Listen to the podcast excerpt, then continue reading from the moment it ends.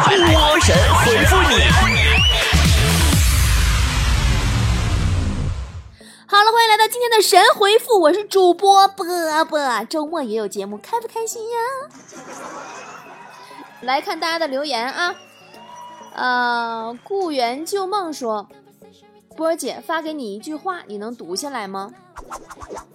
校长说，校服上除了校徽，别别别的，让你们别别别的，别别别的，你非得别别的。你这玩意儿能难倒我吗？我干这老些年语言的。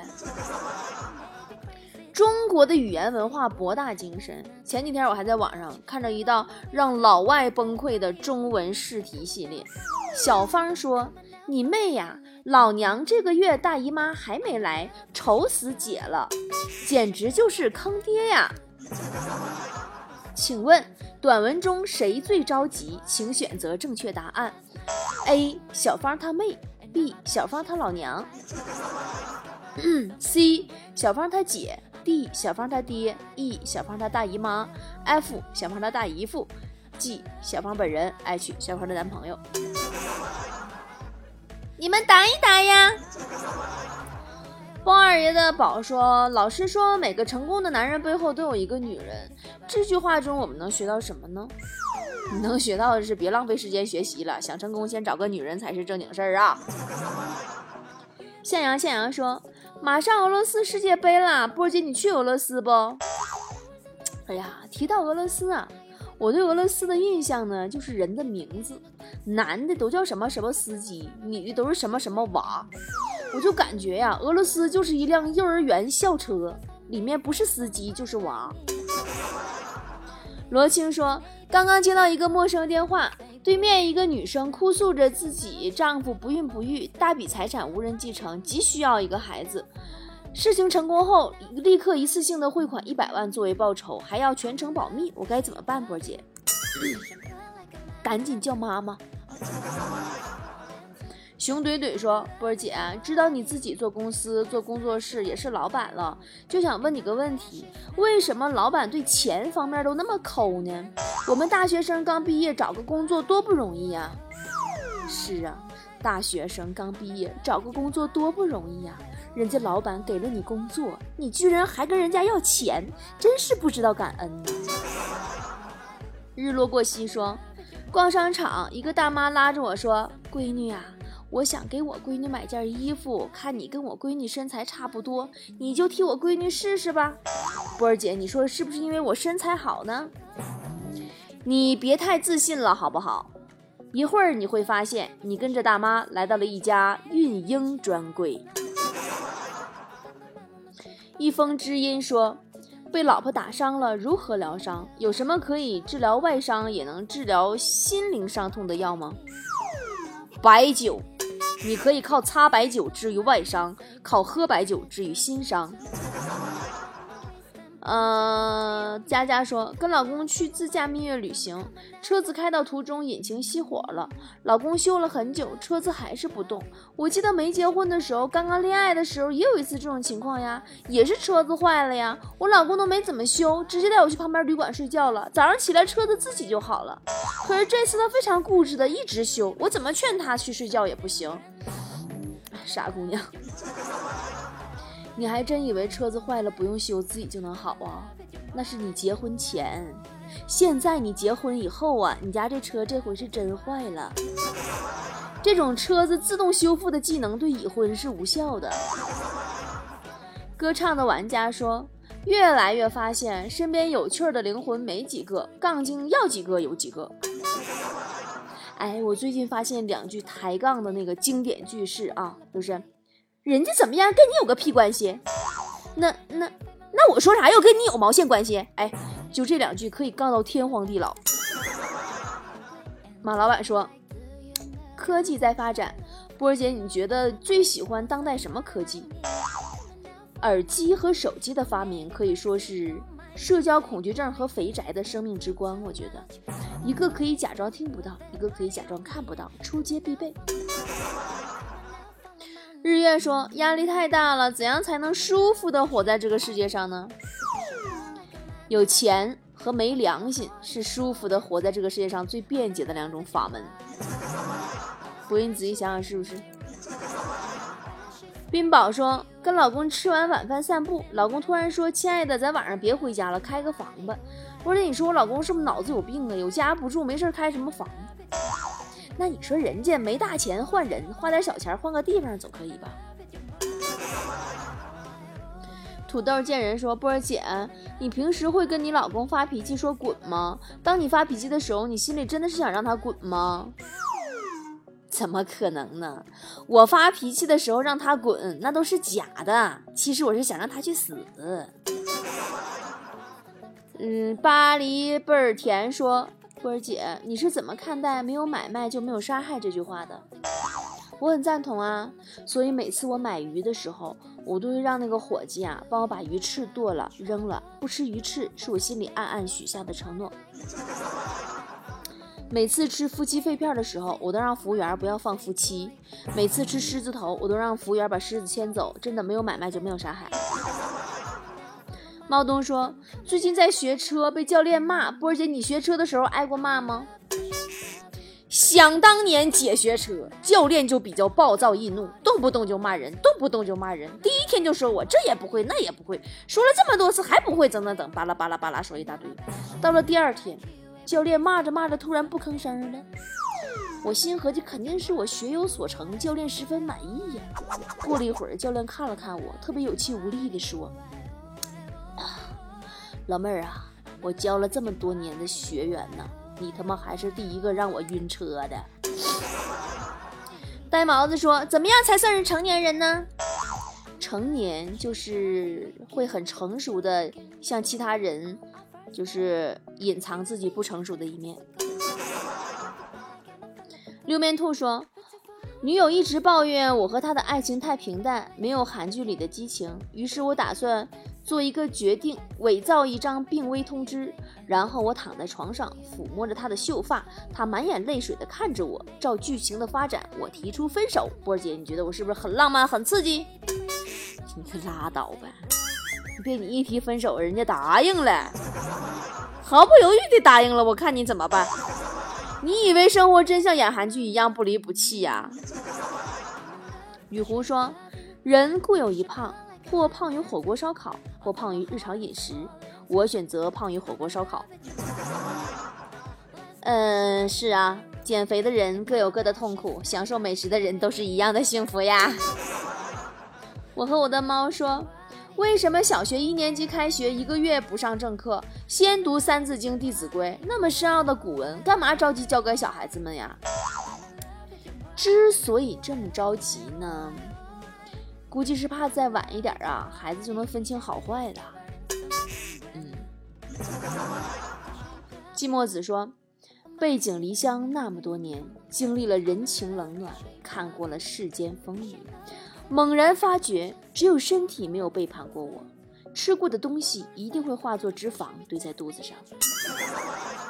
话让你说的，你都都给脂肪了，你下巴上没有吗？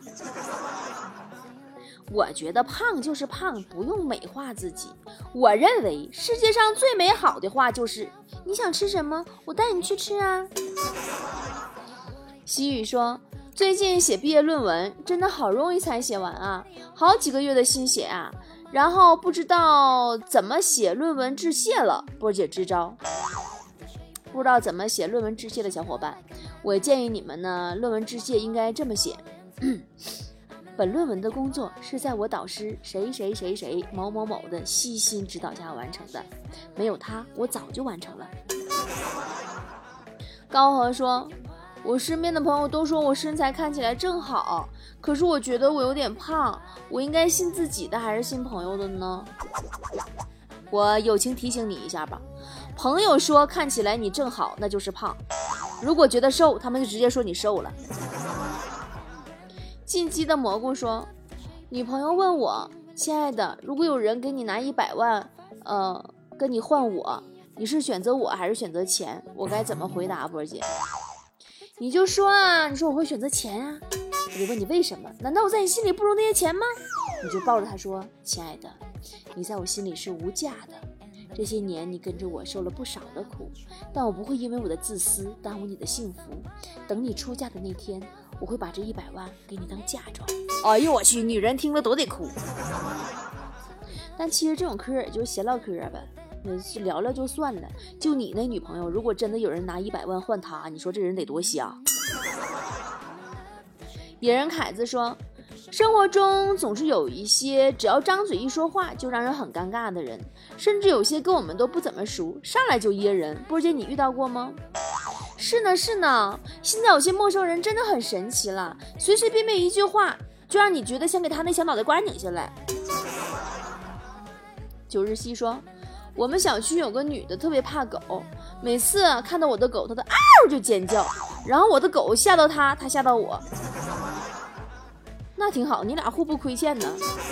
狗看到它嗷完，它看它看到狗嗷，然后你看到它，哎呀妈呀！你看你们三个多和谐。三米说：“波儿姐，看见你病好了，我好着急呀。”嗯，啊，看见你病了，我好着急呀。哎呀妈呀，多看一个字儿，我是怎么我病好了，你你着什么急呢？我说波儿姐，看见你病了，我好着急呀。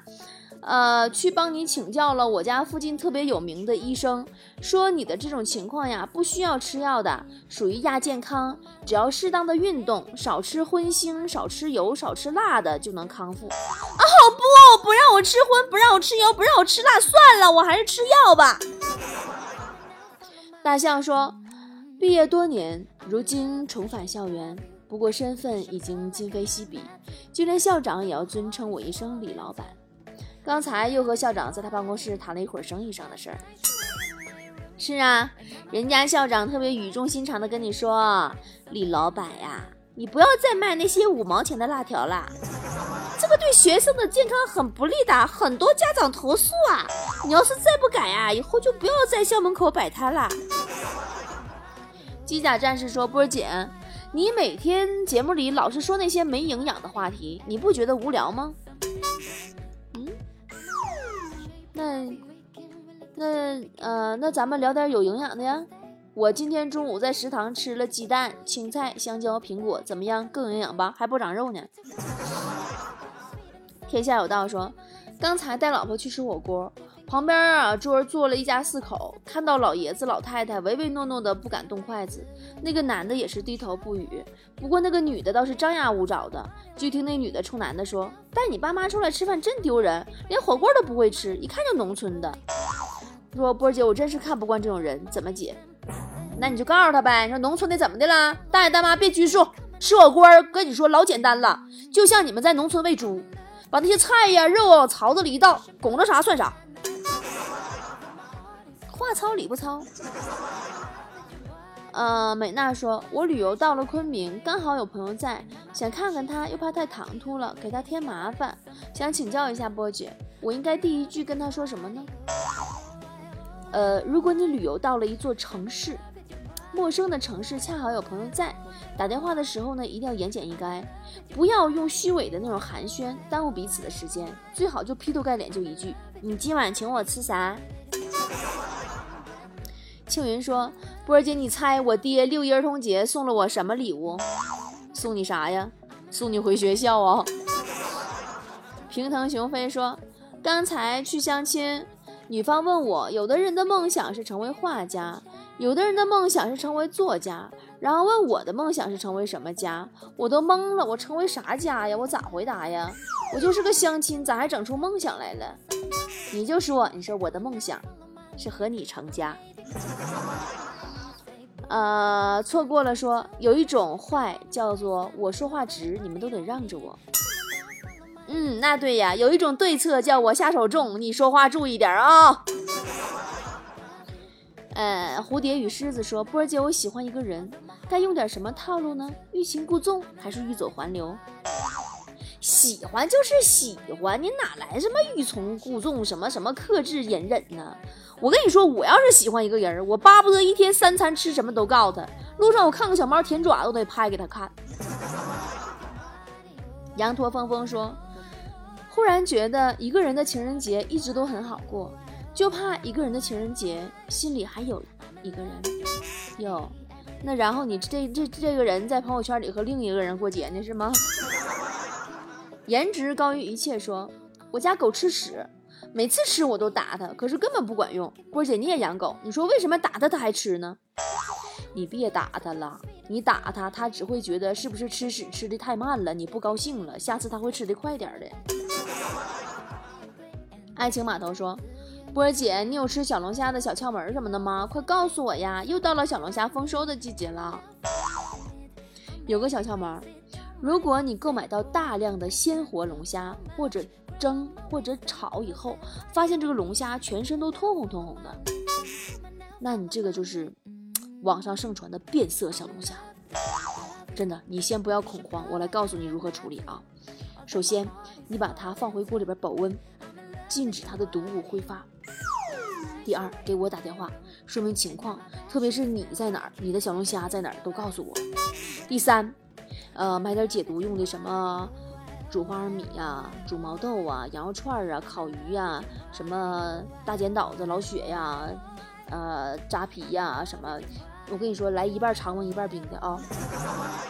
第四，最后很重要一条，等我上门处理。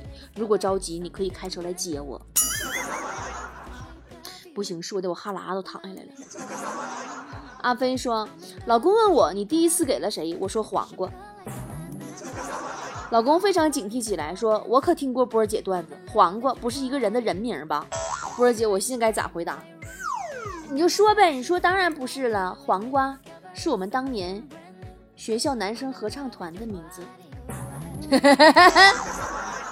北鼻的贝贝说：“波儿姐，你心目中向往的爱情是什么样的？”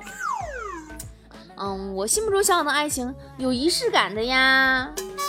生活需要仪式感呢，你就打比方说，你要告白呀，有求婚啊什么的。很多男生啊，稀里糊涂的就觉得你们已经在一起了，孩子都会打酱油了，还没求过婚呢。还有就是，男生跟女生见面也要精心打扮打扮吧，你最起码你要干净精神吧，你一头乱糟糟头发，脸不干不净的，你们你跟谁俩呢？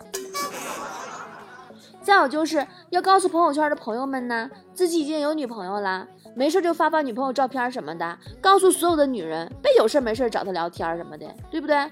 老子有女朋友了，老子贼他妈喜欢他，别找我了，我心疼我女朋友吃醋。在一起的时候，什么周年呀、七夕呀、领证啊、怀孕啊，这些都是属于两个人特殊的日子。不管平时有多平淡，这样的日子都要与众不同呀。这是我认为的仪式感。划重点哦，求婚一定要隆重，要隆重，要隆重，要隆重。哼，其实女孩子们呀，在意的不是仪式感本身，得到仪式感是一件很需要花心思的事儿。女孩子会认为对方在自己身上花了心思，就会很感动，觉得自己爱这个人爱得很值得。在漫长而又平淡的日子里，仪式感可以给我们增添很多感动和乐趣，同时留下人生最宝贵的回忆。这也是为什么我会在设计我的女王面膜的时候，给每张面膜的眉心处加一个武则天专属的眉心红妆的原因。其实敷面膜都是一样敷，但我就是想要每一个女人不仅仅是敷一张面膜，我要让每个女人每次敷面膜都是一场加冕的仪式，告诉自己自己就是女王，自己就是那个快乐、自由、自主、独立、有颜值、有内涵的女王。此处可以有掌声。好啦，今天我们节目下方留言的宝宝，我还是随机抽取一位获得我仪式感满满的女王面膜一盒。晚安啦，我的女王们，么么哒。